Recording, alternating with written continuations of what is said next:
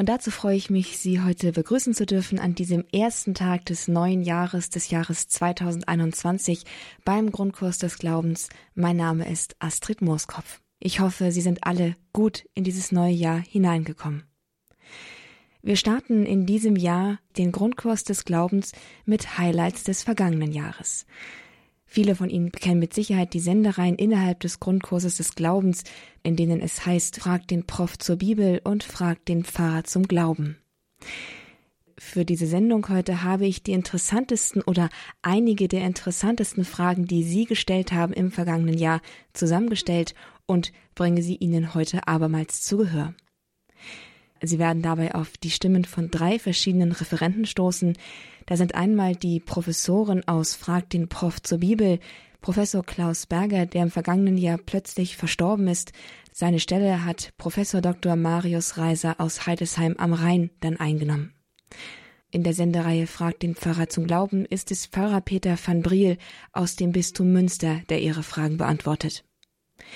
Jetzt beginnen wir mit einer Frage, die Professor Berger gestellt worden ist, und zwar zum Thema Marienklage. Das heißt also die Klage Mariens um ihren verstorbenen Sohn, die auch in der 14, die auch in der 13. Kreuzwegstation betrachtet wird, das betrachtet wird, wo Jesus in den Schoß seiner Mutter gelegt wird. Professor Berger antwortet. Herr Professor Berger, wo steht denn in der Bibel, der Text der 13. Kreuzwegstation Jesus wird vom Kreuz abgenommen und in den Schoß seiner Mutter Maria gelegt. Es geht ja um den Schoß Mariens. Unsere Hörerin meint, die evangelischen Christen hätten damit ein Problem mit der Stelle und sie möchte fragen, warum das so ist und ob diese Stelle noch wo in der Bibel steht, denn sie hat diese Stelle bei den Evangelien nirgends gefunden. Ja, sie hat recht, in den Evangelien steht es nicht. Ähm, in den Evangelien steht nur von der Kreuzabnahme, zum Beispiel in Johannes Kapitel 19, Vers 40. Da heißt es, sie nahmen nun den Leichnam Jesu und wickelten ihn in Binden ein und versahen ihn mit den üblichen Kräutern, die man bei der Beerdigung braucht. Also in keinem der Evangelien wird berichtet, dass Jesus Maria in den Schoß gelegt wurde.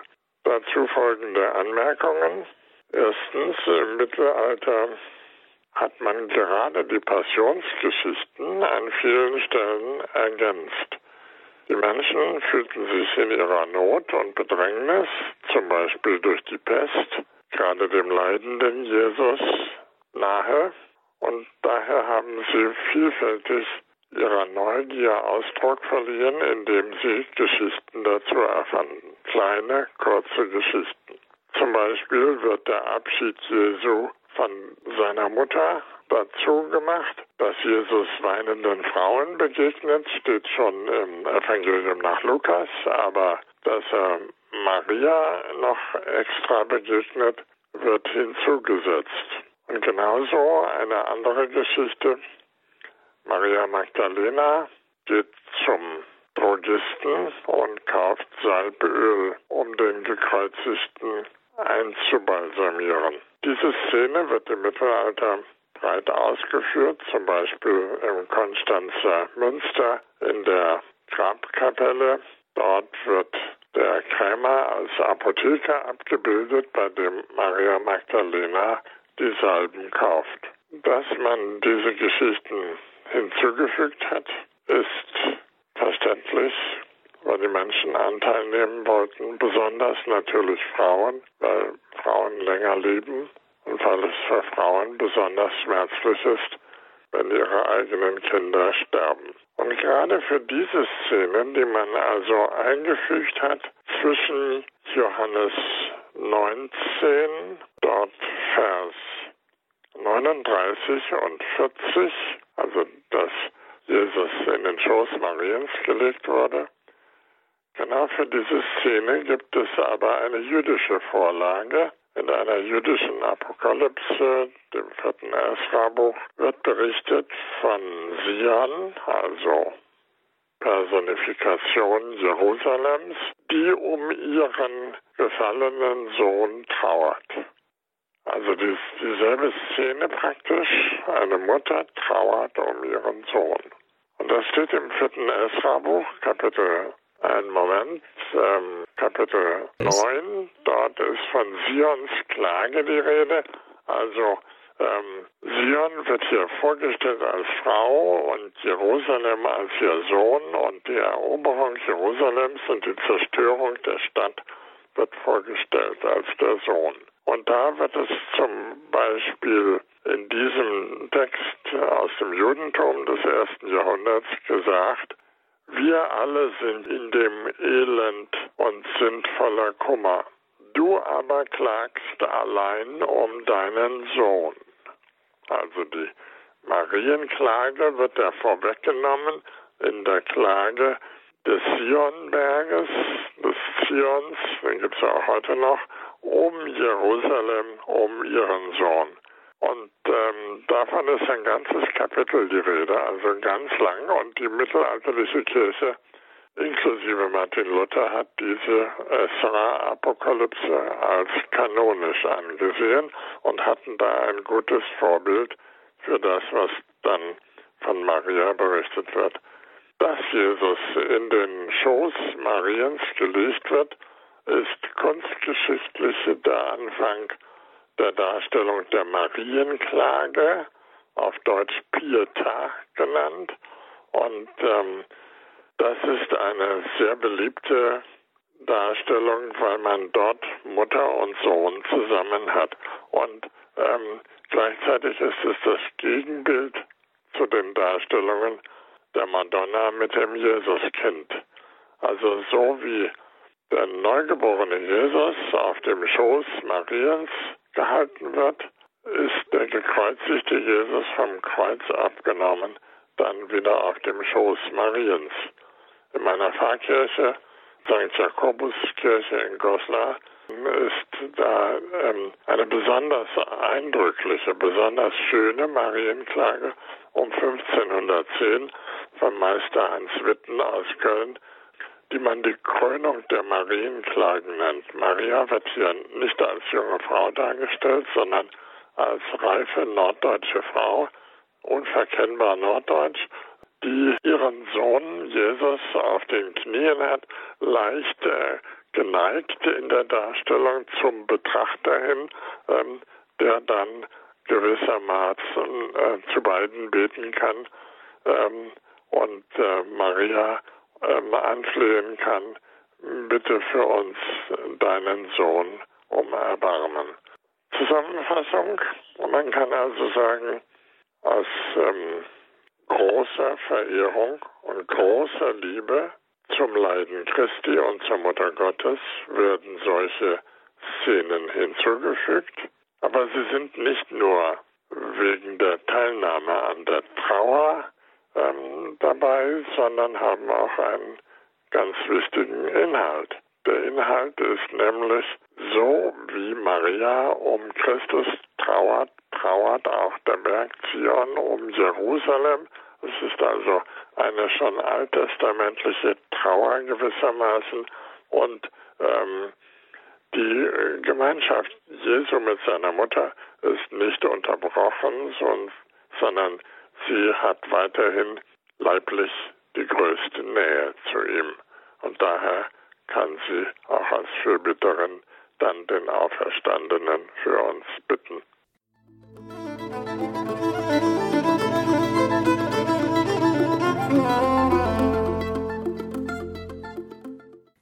Highlights aus dem Grundkurs des Glaubens aus Fragt den Prof zur Bibel und Fragt den Pfarrer zum Glauben.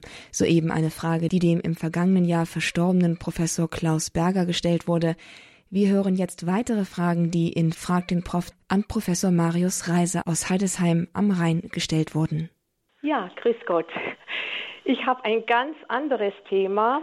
Und zwar gibt es diese Erzählung vom Feigenbaum, der von Jesus verflucht wird. Ich habe jetzt in der Bibel geschaut, ich habe auf, auf die Schnelle leider die Stelle nicht gefunden, aber das ist da, wo er mit seinen Jüngern ähm, geht und dann hat er Hunger und dann sieht er einen Feigenbaum und als sie dann hinkommen, hat er keine Früchte, obwohl ja die Jahreszeit gar nicht dafür ist. Und dann äh, spricht Jesus da so einen Fluch aus. Und es ist schon viele Jahre, dass mir dieser arme Feigenbaum so leid tut, weil ich sage, der kann ja überhaupt nichts dafür. Und vor allem, dass Jesus sich da, sage ich jetzt mal, bösartig erdreistet, diesen Baum zu verfluchen, wo doch Jesus eigentlich segnet. Und äh, ja, ich finde, es passt gar nicht, dass Jesus was also flucht oder verflucht. Ja, das ist meine Frage, die ich schon lange mit mir rumtrage. Ja, diese, diese Frage haben schon viele Fromme gehabt und äh, in der Tradition und in der Exegese wird das immer behandelt. Ähm, es ist so, das Ganze ist äh, eine Symbolhandlung. Und äh, da muss man fragen, welchen Sinn hat denn die Symbolhandlung? Ähm, der Feigenbaum, der Feigenbaum, äh, der keine Früchte bringt, äh, obwohl äh, wo ja auch gar nicht die Zeit für die Feigen ja. war, nicht, wie es ausdrücklich ja. im Text heißt. Ja. Ähm, daran sieht man äh, übrigens, dass es eben eine Symbolhandlung ist, weil okay. das ist ja merkwürdig. Nicht also Jesus findet an dem Feigenbaum keine Früchte und dieser Feigenbaum steht für das ungläubige Israel, also für das Israel, das ihn abgelehnt hat. Sie müssen auch beachten, das steht im Kontext der Passionsgeschichte. Das gehört, wenn wir Markus folgen, äh, zur, zum Montag der Karwoche. Das steht bei Markus. Und, äh, äh und, da, äh, und dann äh, spricht Jesus hier in der Tat einen Fluch aus. Nicht? Es soll kein Mensch jemals von ihm äh, eine Frucht essen und dann verdorrt der auch. Nicht am nächsten ja. Tag äh, ja. ist der Feigenbaum verdorrt. Nun, äh, äh, Sie sagen, Jesus äh, kann man keinen Fluch zutrauen. Nun, er hat aber auch die galiläischen Städte verflucht, darunter sogar Kapharnaum. Äh, für dieselbe Sünde, nicht also, dass sie ihn vollständig abgelehnt hat und keine Frucht gebracht hat, obwohl sie doch die Wunder gesehen haben. Ähm, äh, das steht äh, im Matthäusevangelium, ich glaube dort auch im, im zehnten oder elften Kapitel. Ähm, also wir dürfen uns eben Jesus nicht als so einen ganz sanften, äh, äh, braven Mann vorstellen, der nur eine Tugendlehre verkündet hat, sondern Jesus äh, hatte eine Botschaft zu bringen, die ein Ja oder Nein verlangte und die Stellungnahme zu ihm und seiner Botschaft äh, davon hängt das ganze Leben ab. So hat es Jesus gesehen. Und wer ihn vollständig ablehnt, äh, der hat sich selbst das Gericht zugezogen. Also äh, denken Sie auch ein Gerichtswort, äh, wer mich vor den Menschen verleugnet, den wird der Menschensohn verleugnen vor den Engeln Gottes, das heißt beim jüngsten Gericht. Und äh, solche Worte hat Jesus eben gesprochen, auch wenn sie uns nicht lieb sind. Aber die Entscheidung gegenüber dem Evangelium, das ist eben nicht so, ah, kann man so machen oder so, das ist eine Sache, ob man das, äh, äh, ist ein Angebot. Nein, das Evangelium ist kein Angebot, sondern äh, gegenüber dieser Botschaft entscheidet sich alles im Leben, alles. Und vor allem auch entscheidet sich, was dann im Jenseits geschieht. Und äh, deswegen, um das zu verdeutlichen, diese Botschaft, hat er sozusagen die, die, Symbolhandlung mit dem Feigenbaum vorgenommen. Jeder ist gewarnt, dass es ihm nicht geht wie dem Feigenbaum. Und es gibt eine schöne Auslegung äh, von Origenes und übrigens von vielen Kirchenvätern, die das eben immer verstehen als eine Art Symbol- oder Gleichnishandlung und die sagen, jeder Christ sollte sich klar machen, dass jederzeit der Herr an ihn herantreten kann und Früchte sucht. Und wenn er dann keine findet, ist ganz schlecht. Mhm. Mhm. Haben Sie sehr toll erklärt. Jetzt hätte ich noch zwei Nachhaken. Und zwar ähm, mit dem Verfluchen, das heißt, ähm, Jesus Christus steht es zu, zu verfluchen, aber wir Menschen sollen ja nicht fluchen und verfluchen. Für uns wäre es ja eine Sünde. Das ist völlig richtig. Mhm. Aber äh, Christus steht an Gottes Stelle. Mhm. Und ihm steht es zu. Mhm. Und, und, jetzt, jetzt nochmal mein Mitleid mit dem armen Baum, den sozusagen Jesus in Kauf. Also mit dem Baum hat er da kein äh, kein Problem, dass der halt jetzt eingehen muss an, an seiner. Symbolhandlung. Äh, wissen Sie, diese äh, Empfindlichkeit, äh, Mitleid mit Pflanzen, äh, das hat ein antiker Mensch nicht. Okay. Also, das ist ganz fehl am Platz. Äh, okay. Damit, damit lenkt man praktisch ab, nicht also von, ja. von, von der, okay. der eigentlichen. Von, von viel wichtigeren Dingen. Mhm. Ja. Ja, wunderbar. Ich bedanke mich sehr. Vielen Dank und auch alles Gute für die Weihnachtszeit. Danke gleichfalls. Ja, wiederhören.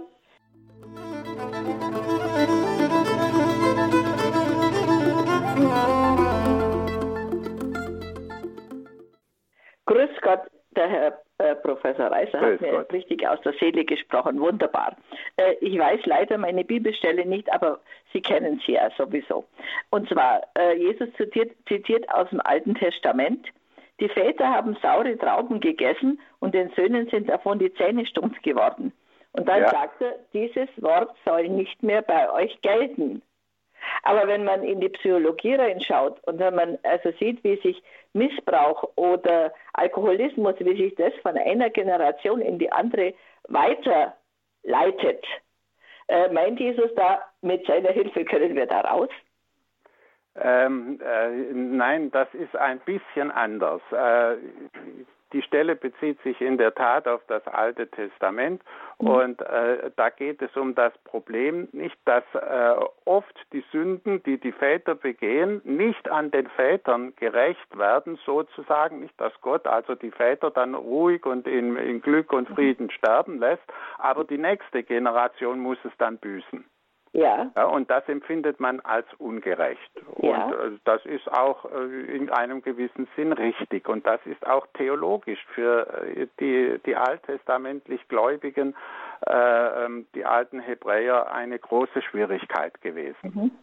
Ähm, in gewisser Weise ist die Schwierigkeit dadurch gelöst worden, dass eben auch schon im Judentum selber man gesagt hat, nun ja, es gibt ja nicht nur diese Welt, sondern auch jene Welt und das, was in dieser Welt nicht ausgeglichen wurde, das wird dann in jener Welt ausgeglichen. Nicht? Dann mhm. werden eben mhm. die Frommen, die äh, wie Hiob äh, übel gebeutelt wurden, die äh, werden dann belohnt und die mhm. Sünder werden entsprechend bestraft. Ja, und damit hat man dann wieder die Gerechtigkeit hergestellt. Mhm. Und wenn Jesus nun sagt, also in diesem Bildwort nicht, die äh, Väter haben äh, süße Trauben gegessen und den äh, Kindern sind die Zähne stumpf geworden, das ist dasselbe Problem, das wir mhm. gerade hatten. Und mhm. äh, das soll nicht mehr so sein. Das heißt einfach, äh, wir dürfen nicht die Kinder äh, büßen lassen für die Fehler, die die Alten gemacht haben. Das ah ja, aber, wunderbar. Ja, und dass aber die Alten äh, mit ihren Fehlern die Kinder belasten, das hat Jesus auch gesehen. Nicht? Das ist, mhm. das ist eine völlig richtige und, äh, und das sehen wir ja heute mehr und mehr. Nicht wer in einer in christlichen Familienverhältnissen aufwächst, äh, der büßt für die Sünden der Väter. Das ist so. Aber, äh, es, äh, aber äh, nicht, es gab eben in der Antike nicht, wenn äh, der, der, der Sohn muss büßen für die äh, Fehler, die der Vater gemacht hat. Das empfand man als gerecht, weil man so eine Sippenhaft äh, kannte in der Antike. Ah, und ja, das soll gut. es nicht geben. Ja, und das meint Jesus. Herzlichen Dank. Das war, das war jetzt eine richtige Erleuchtung. Dankeschön. Danke.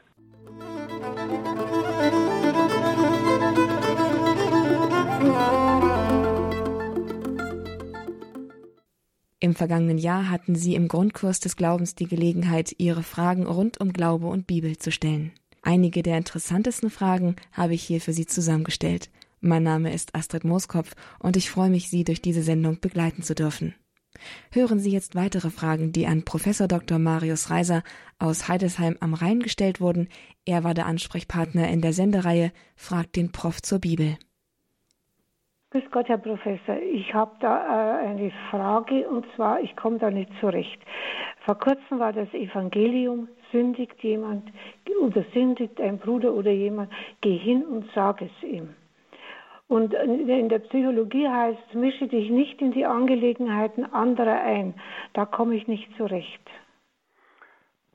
Ja, sehen Sie, das ist so gemeint. Äh, es gibt schon in Levitikus 19 äh, die Aufforderung zu dem, was wir in der katholischen Tradition Correctio Fraterna nennen. Da heißt es, wenn du siehst, dass ein Bruder sündigt, dann geh hin und weise ihn zurecht.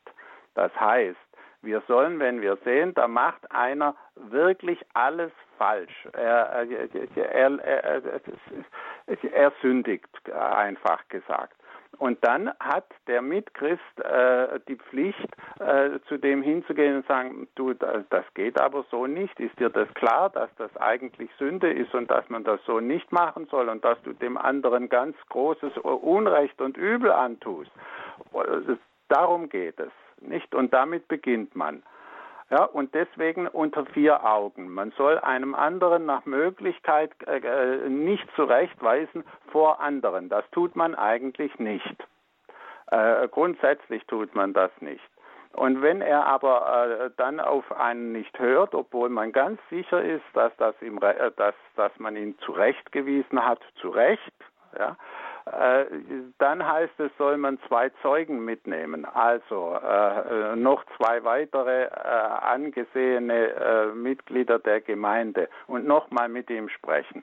Und dann gibt es noch eine dritte Stufe, wenn er auch dann nicht hören will, dann bringt man die Sache vor die gesamte Gemeinde.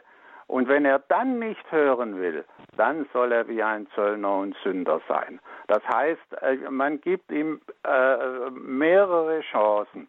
Und wenn er dann eben sich als absolut äh, bockig und unwillig und unchristlich benimmt, dann wird, gilt er nicht mehr als Mitglied der Gemeinde. Mhm. Das ist zwar eine, äh, wenn man sich das so anhört, hört sich das schrecklich an, aber ich habe an diesem Sonntag die Predigt gehört, äh, äh, die in Köln gehalten wurde im Dom.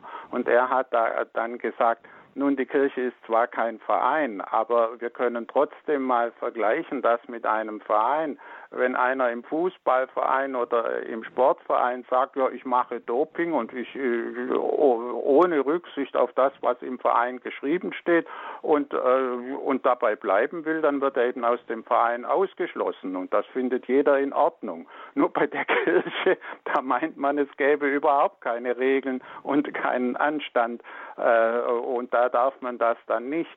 Also so ist es nun auch nicht. Aber äh, es muss eben so gehen, nicht, dass man über verschiedene Stufen Versuche macht, um ihn zur Raison zu bringen. Er ist natürlich vielleicht schon wieder etwas zu hart gesagt, zur Raison bringen, aber eben zur Einsicht in seinen Fehler zu bringen. Und wer halt absolut keine Einsicht zeigt, den muss man halt dann gehen lassen. Das hat also nichts mit Einmischen in die Angelegenheiten anderer zu tun. Nein, sondern eine Sünde äh, ist ja immer etwas, was nicht nur meine persönliche Angelegenheit ist, sondern äh, wo er ein anderes Mitglied oder, oder auch die ganze Gemeinde vor den Kopf stößt und, äh, und verführt und, und da Böses tut. Nicht?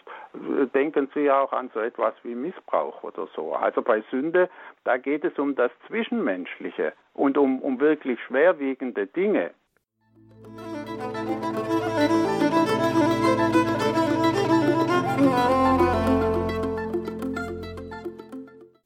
Schönen guten Tag, äh, Herr Professor. Ich habe eine Frage. Sei dem anderen, sei dem Manne untertan.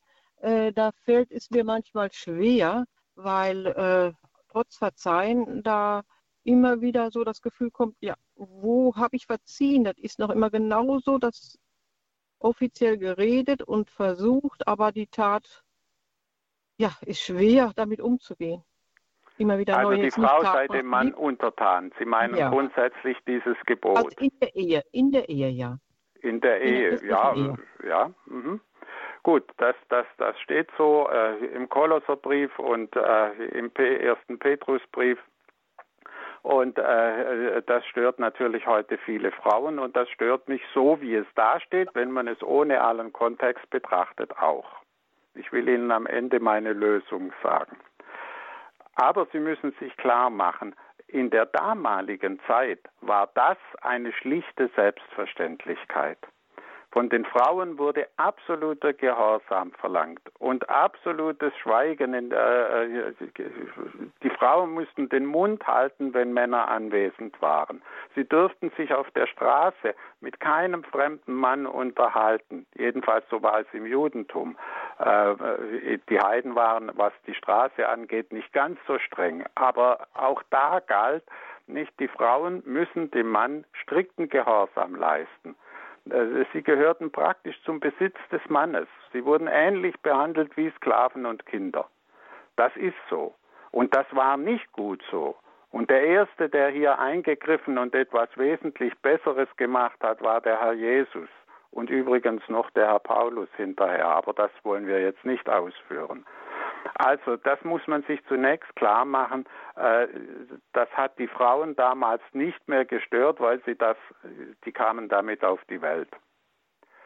Ähm, aber im Neuen Testament wird nun immer etwas hinzugefügt. Wenn es heißt, die Frau sei dem Manne untertan, dann heißt es anschließend, die Männer sollen die Frauen äh, lieben und gut behandeln, wie Christus äh, es eben verlangt hat oder wie Christus seine Kirche liebt. Äh, es heißt immer nicht, wie es der christlichen Liebe entspricht.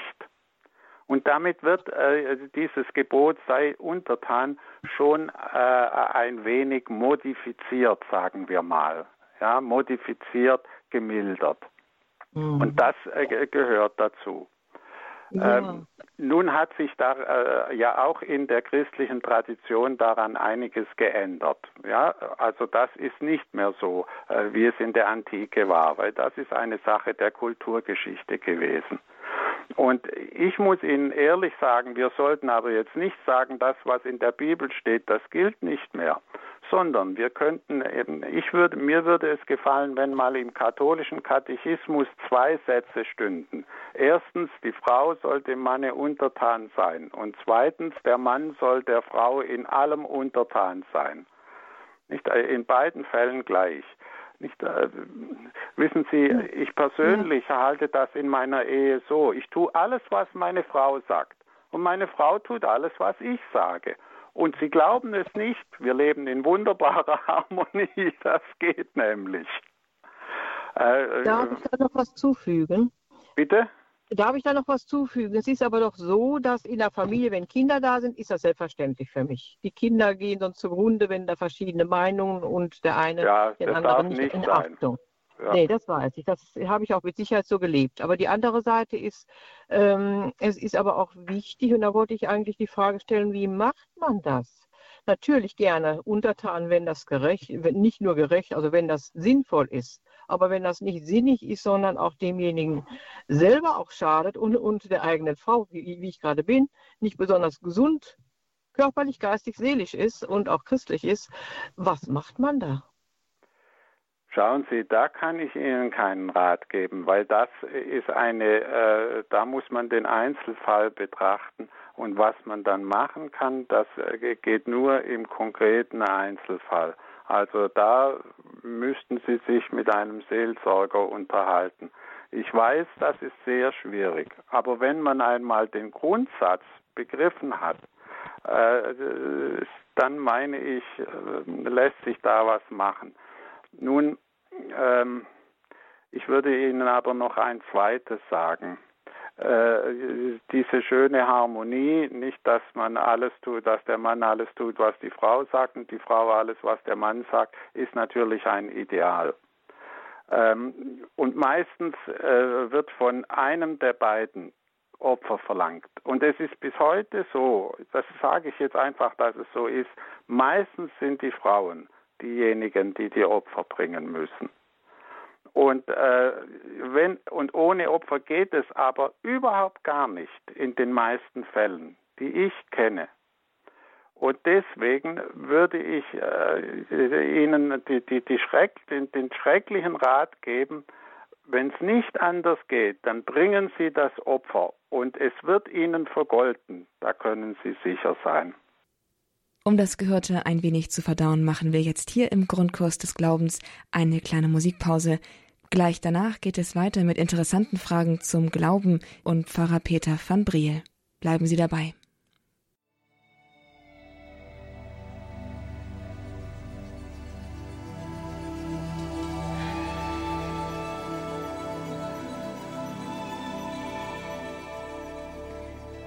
Herzlich willkommen hier beim Grundkurs des Glaubens. Mein Name ist Astrid Mooskopf. Highlights aus Frag den Prof zur Bibel und Frag den Pfarrer zum Glauben. Zu Beginn dieser Sendung konnten Sie Fragen verschiedenster Art zur Bibel und ihre Antworten hören. Damit machen wir jetzt indirekt weiter, nicht zur Bibel, sondern jetzt generell zum Glauben, und zwar mit Pfarrer van Briel, die Highlights aus Frag den Pfarrer zum Glauben. Pfarrer van Briel stand Ihnen im letzten Jahr Rede und Antwort in Sachen Glauben. Jetzt hier einige Fragen ausgewählt, die Sie besonders beschäftigt haben. Hallo. Hallo. Meine Frage, meine Frage ist äh, bezogen auf eine Definition. Die Definition bedeutet, der Mensch besteht aus Geist, Seele und Körper. Wo ist der Unterschied zwischen Geist und Seele? Was ist beim Entstehen des Menschen bei der Befruchtung der Eizelle? Äh, wird der Mensch beseelt oder wird er, empfängt er den Geist Gottes? Und was unterscheidet uns Christen von Nichtchristen? Kriegen Nichtchristen auch Geist und haben die auch Seele? Ja, das ist ähm, eine eher philosophische Frage. Also es gibt äh, Dogmen, die sagen, also der Mensch besteht aus Leib und Seele. Ähm, auf jeden Fall also eine leibliche und eine immaterielle Komponente. Und in der klassischen Theologie, vor allem des Mittelalters der Scholastik, äh, gehen wir nicht davon aus, dass wir Leib, Seele und Geist haben, sondern dass wir eine Seele haben, die geistiger Natur ist. Also eine Seele, die sich unterscheidet zum Beispiel von einer Tierseele, die nicht geistig rational ist und auch von einer Pflanzenseele. Aber alles, was lebt, hat eine Seele ähm, also auch Tiere haben eine Seele, aber eben keine unsterbliche, weil sie keine geistige Seele haben. Und damit wäre dann schon die Antwort, dass wir Christen erstmal keine andere Seele haben als die Nichtchristen.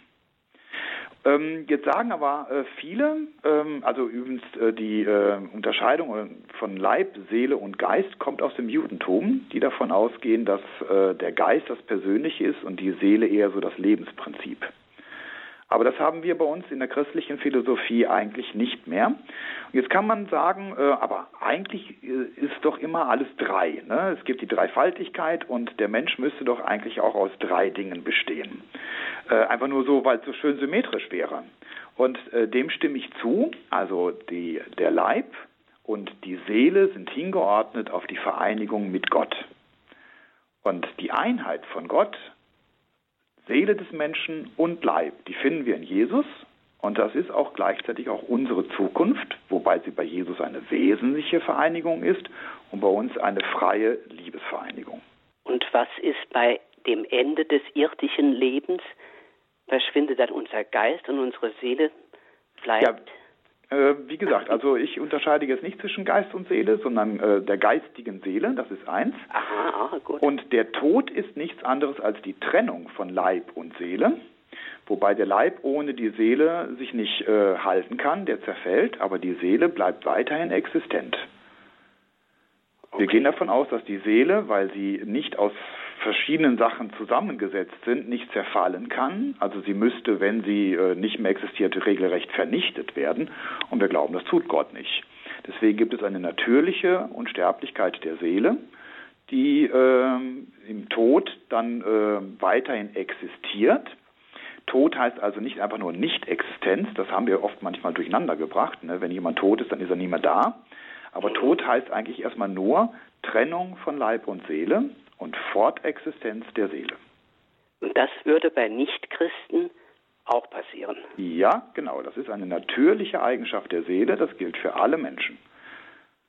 Okay, wunderbar. Schönen Dank. Ja, bitte. Gern geschehen. Ich hätte zwei Fragen. Einmal mhm. zu Nostra Aetate. Ich denke, das sagt Ihnen was. Ja. Ja. Äh, das ist ja ein offizielles Dokument äh, der mhm. katholischen Kirche. Und äh, es heißt ja unter anderem, was die muslimische Religion betrifft, Mit Hochachtung beachtet die Kirche auch die Muslime, die den alleinigen Gott anbeten, den lebendigen, in sich Seienden und so weiter, mhm. der zu den Menschen gesprochen hat. Äh, ich gehe davon aus, ich habe auch schon mit anderen gesprochen, dass die, Sie können mich da korrigieren, die katholische Kirche bezeugt ist, dass der Gott der Muslime und der Christen, der Juden der gleiche Gott ist. Hm, nee, das kann man so nicht sagen.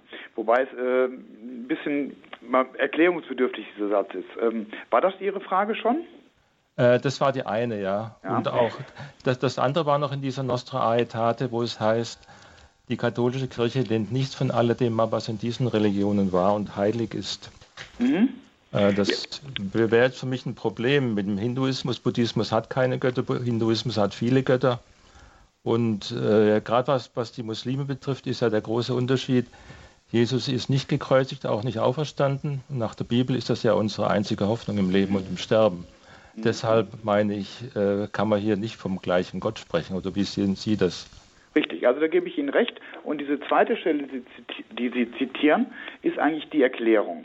Also ähm, Nostra Aetate aus dem Zweiten Vatikanischen Konzil war zum das war schon ein großer Durchbruch, dass man sich äh, wirklich schon ein kleines bisschen äh, detailliert mit den anderen Religionen beschäftigt und dann aber auch unterscheidet zwischen Buddhismus, der gar keine Gottheit hat, dem Hinduismus und den vielen Göttern und äh, denen, die ein der Islam und dann nochmal die Juden, äh, ganz besonders verwandt mit uns Christen.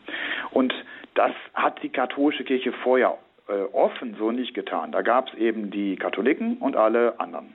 Ne? Da hat man einfach nur gesagt, also wenn ihr nicht katholisch seid, ist es egal, was ihr glaubt, äh, das ist alles nicht richtig. Und in Nostra Aetate wird zum ersten Mal gesagt, nein, es gibt auch in anderen Konfessionen, aber in diesem Fall in anderen Religionen Gutes und Wahres. Und jetzt wird einfach nur aufgezählt, was gibt es denn zum Beispiel im Hinduismus und im Buddhismus oder auch äh, im Islam Gutes und Wahres. Und im Islam gibt es gut und wahr, dass sie an einen Gott glauben. Das haben sie mal, schon mal mehr erkannt als die Hinduisten oder die Buddhisten. Und das müssen wir auch loben und sagen, äh, also ja, ist nicht einfach alles falsch bei den Muslimen. Äh, die haben durchaus diese eine heilige Gottesvorstellung. Jetzt ist die Frage, ähm, das ist so ein Argument, was oft gebracht wird, ne? es gibt ja nur einen Gott und deswegen beten wir alle zu dem gleichen Gott. Das ist korrekt, es gibt nur einen Gott. Aber ähm, wir beten ja zu einem bestimmten äh, Gott, den wir uns auch vorstellen. Und die Gottesvorstellung des Islams ist eine, äh, die sich nicht mit den Gottesvorstellungen des Judentums und des Christentums verträgt. Deswegen kann man nicht sagen, wir beten zum gleichen Gott, weil er ist eben nicht gleich, in ihrer Vorstellung ist er ganz anders. Da fehlt eben die Dreifaltigkeit, da fehlt Jesus als ähm, Teil der äh, göttlichen Trinität, äh, da fehlt dieses Erlösungswerk, äh, da fehlt aber auch noch einiges andere an äh, Frage der, der Liebe und ähm, der Liebeswerke und, und so weiter. Mhm. Also von daher äh, würde ich mich immer wehren, wenn man sagt, also wir beten alle zu dem gleichen Gott. Wir beten alle zu dem einen Gott, also Islam, Juden und Christen, weil wir an einen Gott glauben, aber die Gottesvorstellungen gehen doch sehr weit auseinander. Ja, aber dann sind es doch verschiedene Götter. Das heißt ja auch im Psalm, äh, die Götter der Heiden sind Götzen, aber der Herr hat den Himmel gemacht. Dann musste ich doch davon ausgehen, dass der Gott der Muslime ein Götze ist.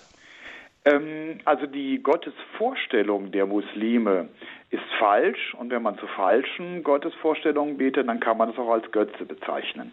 Aber äh, die Erkenntnis, dass es einen Gott gibt, die ist korrekt. Deswegen wäre es ein bisschen äh, übergriffig zu sagen, sondern sie haben nur einen Götzen glauben, das stimmt so nicht. Und deswegen sagt Nostreitate auch das, was sie richtig erkannt haben, dass in diesem Fall eben die Tatsache, dass es einen Gott gibt, er ist jenseitig, er ist eine Person, er ist nicht eine namenlose Kraft, das haben sie richtig erkannt und das darf man jetzt nicht kaputt machen, indem man das als Götze bezeichnet. Verstehen ja. Sie, was ich meine? Ja, ja, wenn Jesus sagt, ich bin der Weg, die Wahrheit und das Leben, dann gibt es ja außer ihm keine geoffenbarte Wahrheit in keiner Religion. Es gibt keine äh, übernatürlich geoffenbarte Wahrheit in keiner Religion. Aber es gibt natürlich die natürliche Offenbarung in der ganzen Welt, in der Natur und das finden äh, auch andere Religionen durchaus und nehmen das auf. Also wir dürfen nicht sagen, dass jetzt im Hinduismus alles falsch ist oder im Buddhismus. Es ist nicht alles falsch. Sie haben einiges richtig erkannt. Aber wir gehen schon davon aus, dass es im Hinduismus, Buddhismus und im Islam keine übernatürliche Offenbarung gibt. Das stimmt. Dass es eben nur einen Heilsweg für alle Menschen gibt, in Jesus Christus. Genau, ja. Mhm.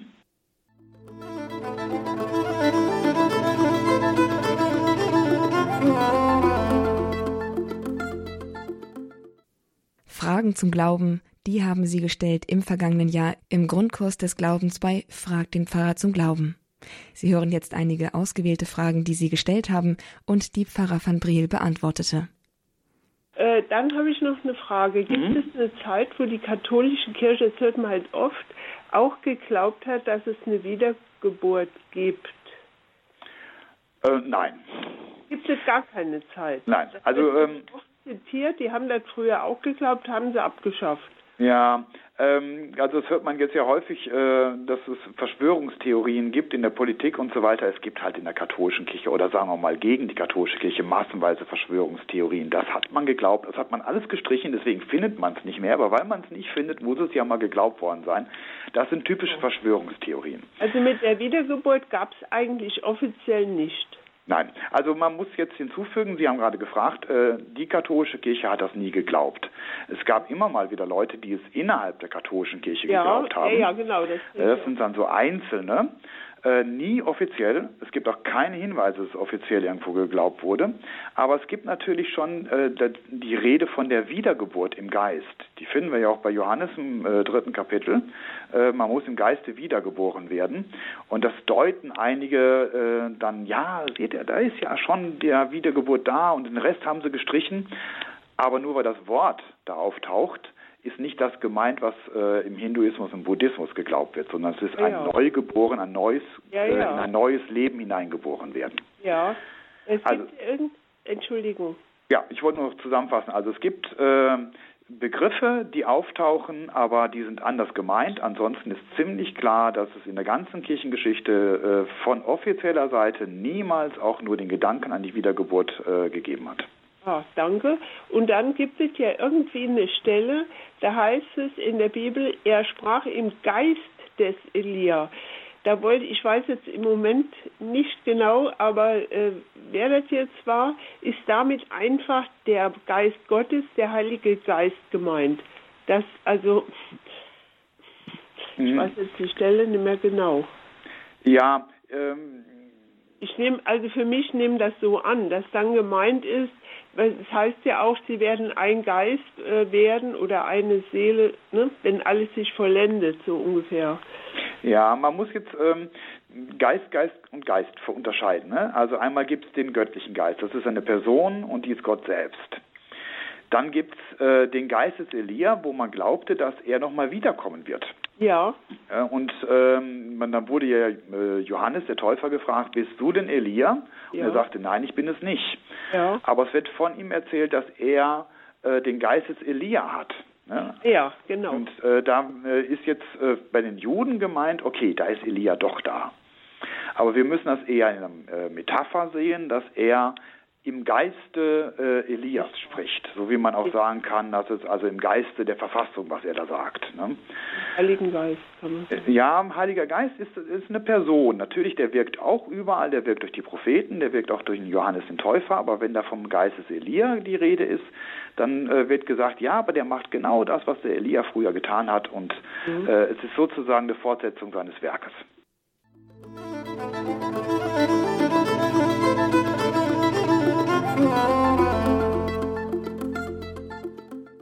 Die Dame hat gefragt, warum Maria als Miterlöserin bezeichnet wird, mhm. denn sie sei doch höchstens eine Mitwirkende an der Erlösung und äh, Jesus sei doch eben der einzige Erlöser.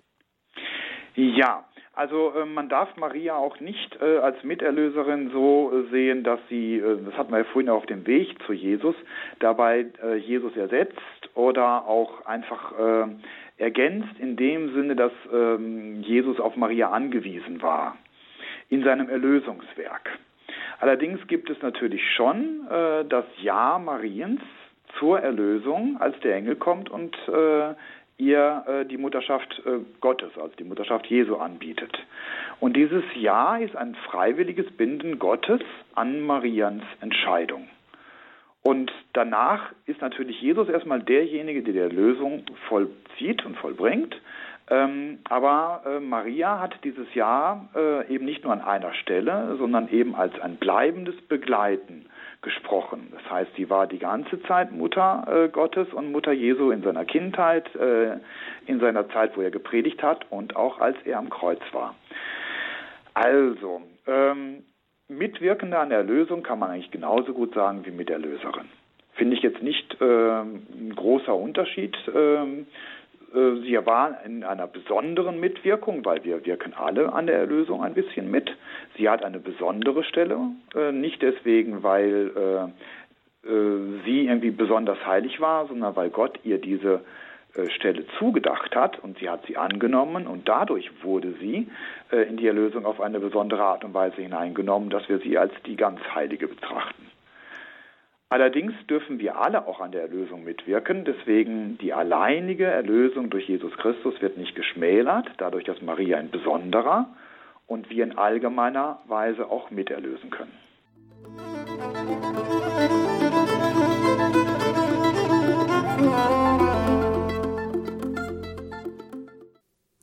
Soweit einige Highlight-Fragen der vielen, die Sie im vergangenen Jahr in Frag den Pfarrer zum Glauben und Frag den Prof zur Bibel gestellt haben. Auch durch das kommende Jahr begleiten wir Sie mit diesen beiden Sendereien und auch weiterhin können Sie Ihre Fragen zur Bibel und zum Glauben an Pfarrer van Briel und Professor Dr. Marius Reiser stellen. Diese Highlights, die können Sie natürlich auch noch einmal nachhören auf unserer Internetseite unter www.hore.org in der Mediathek unter der Rubrik Grundkurs des Glaubens. Der Eintrag des heutigen Tages, das ist dann diese Sendung. Dort können Sie gerne noch einmal reinhören. Auch bestellen können Sie sich diese Sendung als CD bei unserem CD-Dienst unter der 08328 921 120. Die Kollegen sind ab Montag wieder für Sie da. Die letzte Frage, die uns auch noch Pfarrer van Briel beantwortet hatte, sie ist dem Rosenkranz gewidmet. Damit wird auch unsere, und damit geht auch unsere Sendung hier heute zu Ende, denn im Anschluss an diese Frage geht es dann auch gleich im Programm weiter mit dem Gebet des Rosenkranzes hier bei Radio Horeb. Ich darf mich daher bereits jetzt schon von Ihnen verabschieden, wünsche Ihnen noch einen gesegneten Tag, einen gesegneten Neujahrstag alles Gute, Gottes Segen und bleiben Sie auch weiterhin Radio Horeb und dem Grundkurs des Glaubens treu. Am Mikrofon war für Sie heute Astrid Mooskopf.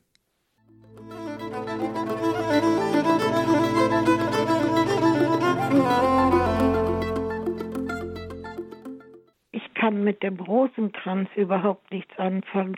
Das ich ich kann nicht verstehen, warum das andauernd wiederholt wird und was welcher Rosenkranz ist und ja, da würde ich gerne auch noch mal eine Erhellung haben. Mhm. Gebe ich Ihnen erst einmal ähm, ein äh, Hinweis, dass das nicht so schlimm ist. Also es gibt viele äh, Berichte über äh, das Wesen des Rosenkranzes, wie wichtig das ist und wie gut es tut. Und ähm, zum Beispiel an verschiedenen Wallfahrtsorten wird auch sehr empfohlen, bitte betet den Rosenkranz. Aber es gibt durchaus auch Heilige, die heilig gesprochen worden sind, wie zum Beispiel die kleine Therese, die gesagt hat, also ich kann mit dem Rosenkranz nichts anfangen. Also von daher kann man auch heilig werden, wenn man nicht den Rosenkranz betet. Das ist keine ja, katholische gut. Pflicht. Und warum Aber, wird das immer wiederholt? Ja, das ist eigentlich das Schöne am Rosenkranz. Also ähm, ich bin ja Lehrer an der Schule und da machen wir manchmal so Fantasiereisen. Und äh, dann legen sich die Schüler auf den Boden, dann machen sie die Augen zu und es wird ein bisschen dunkel gemacht und es wird so, ich sag mal immer, behämmerte Musik eingespielt, die überhaupt nichts bedeutet, die einfach nur Geräusche übertönt und ähm, also, dass man nicht jedes Bewegen und jedes Husten und so weiter dann hört. Und da hinein werden dann Gedanken gesprochen. Stellt euch mal vor, äh, wie wäre es, wenn ihr das seht? Und, äh, und so ähnlich ist der Rosenkranz auch. Also ich sage manchmal, es ist was ähnliches wie eine katholische Fantasiereise. Ähm, und das, das, was wir ständig reden, das ist sozusagen die Musik. Wir beten und sprechen immer das Gleiche und das soll uns beruhigen, das soll Gedanken binden, das soll äh, das abspeifen in alle möglichen Richtungen. Äh, das muss man sich natürlich angewöhnen. Wenn man jetzt nach jedem Wort sucht und immer noch ablesen muss, dann kommt man nicht dazu, sich in dieser Phase des immer Wiederholens äh, neue Gedanken zu machen. Das Schöne ist, dass es nicht einfach nur irgendwelche Worte sind, sondern es sind die Worte Mariens oder an Maria. Und äh, wir dann sozusagen mit ihren Augen auf das Leben Jesu schauen können. Also es geht nicht darum, Wort für Wort zu beten, sondern wie in einer Fantasiereise die Fantasie zu erheben und zu sagen, so jetzt schauen wir Jesus in die Augen bei seiner Auferstehung, bei, äh, seiner, bei seinem Leiden. Oder wir schauen Maria in die Augen. Oder auch einfach nur irgendwelchen anderen biblischen Personen, betrachten vielleicht auch manchmal unser Leben. Oder äh, was auch möglich ist, wenn man sagt, nee, zur Betrachtung bin ich jetzt im Moment nicht in der Lage, äh, ich opfere zumindest die Zeit, die ich brauche, um in Rosenkranz zu beten, für ein bestimmtes Anliegen. Mhm. Na, ich wollte sagen, man braucht ja eigentlich nur mal in die Kinderzeit zu gucken, wie viele Kinderlieder ähm, sind ständige Wiederholungen. Mhm. Die Märchen sind ständige Wiederholungen. Ja, ja. Und ähm, das äh, beruhigt die Kinder. Ja, und es beruhigt euch uns. Man muss sich allerdings, wie gesagt, ein bisschen dran gewöhnen. Wenn man Rosenkranz mhm. noch nicht so gut kann und man nach jedem Wort sucht und äh, nicht genau weiß, was jetzt als nächstes kommt, dann ist man mit sozusagen mit der Musik noch beschäftigt und kommt nicht zur Betrachtung. Aber wenn man das einmal kann, dass man sozusagen der Körper äh, betet den äh, Rosenkranz selber, dann kann der Geist sich erheben und äh, Betrachtungen äh, sich von Gott auch schenken lassen.